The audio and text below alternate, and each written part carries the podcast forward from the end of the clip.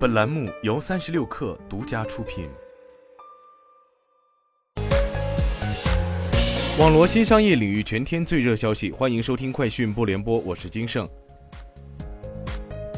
据中国汽车工业协会统计分析，二零二二年一月至七月，汽车销量排名前十位的企业集团共销售一千二百四十八点七万辆，占汽车销售总量的百分之八十六点三。在汽车销量排名前十位企业中，与上年同期相比，比亚迪销量增速最为明显，奇瑞和广汽也呈两位数较快增长，上汽和吉利略有增长，其他企业均呈下降。三十六氪获悉，造物节二零二二今天在广州开幕。淘宝数据显示，过去两年，淘宝天猫新增两千一百多个实物商品叶子类目，并从中产生超一百条过亿新赛道。淘宝日均在线新品达一点八亿个。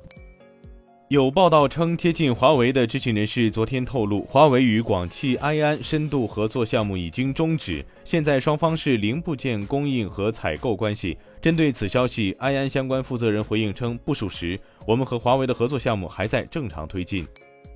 手机淘宝正式上线订单号码保护功能。据介绍，用户开通虚拟号码保护功能后，订单全流程不会再出现收货人的真实手机号码，而是以自动生成的虚拟号码代替。手机淘宝用户可在提交订单页的下方或者点击“我的淘宝”设置隐私订单号码保护，勾选开通订单号码保护服务。开通服务后，下单时收件人的真实手机号码将被隐藏，商家、快递和买家之间将通过系统生成的虚拟号码联系。交易完成十五天后，该笔订单虚拟号自动失效。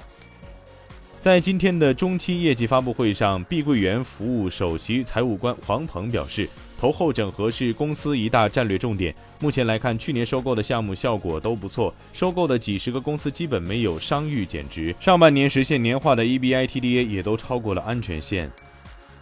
在第二季度财报电话会上，小鹏汽车方面表示要加快新产品推出节奏。丰富十五万至五十万元区间的产品矩阵，将于明年推出一款对标特斯拉 Model Y 的 B 级车和一款 C 级车。也就是说明年小鹏的新旧车型加起来会达到六款。小鹏方面表示，新车型与已有车型所面向的市场不同，P7 仍是小鹏的核心产品，明年还将迎来升级改款。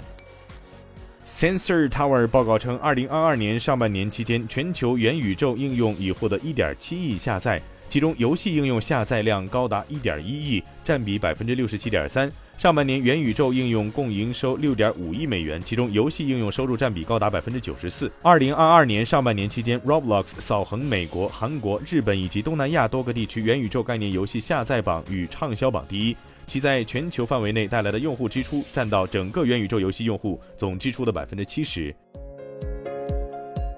以上就是今天的全部内容，咱们明天见。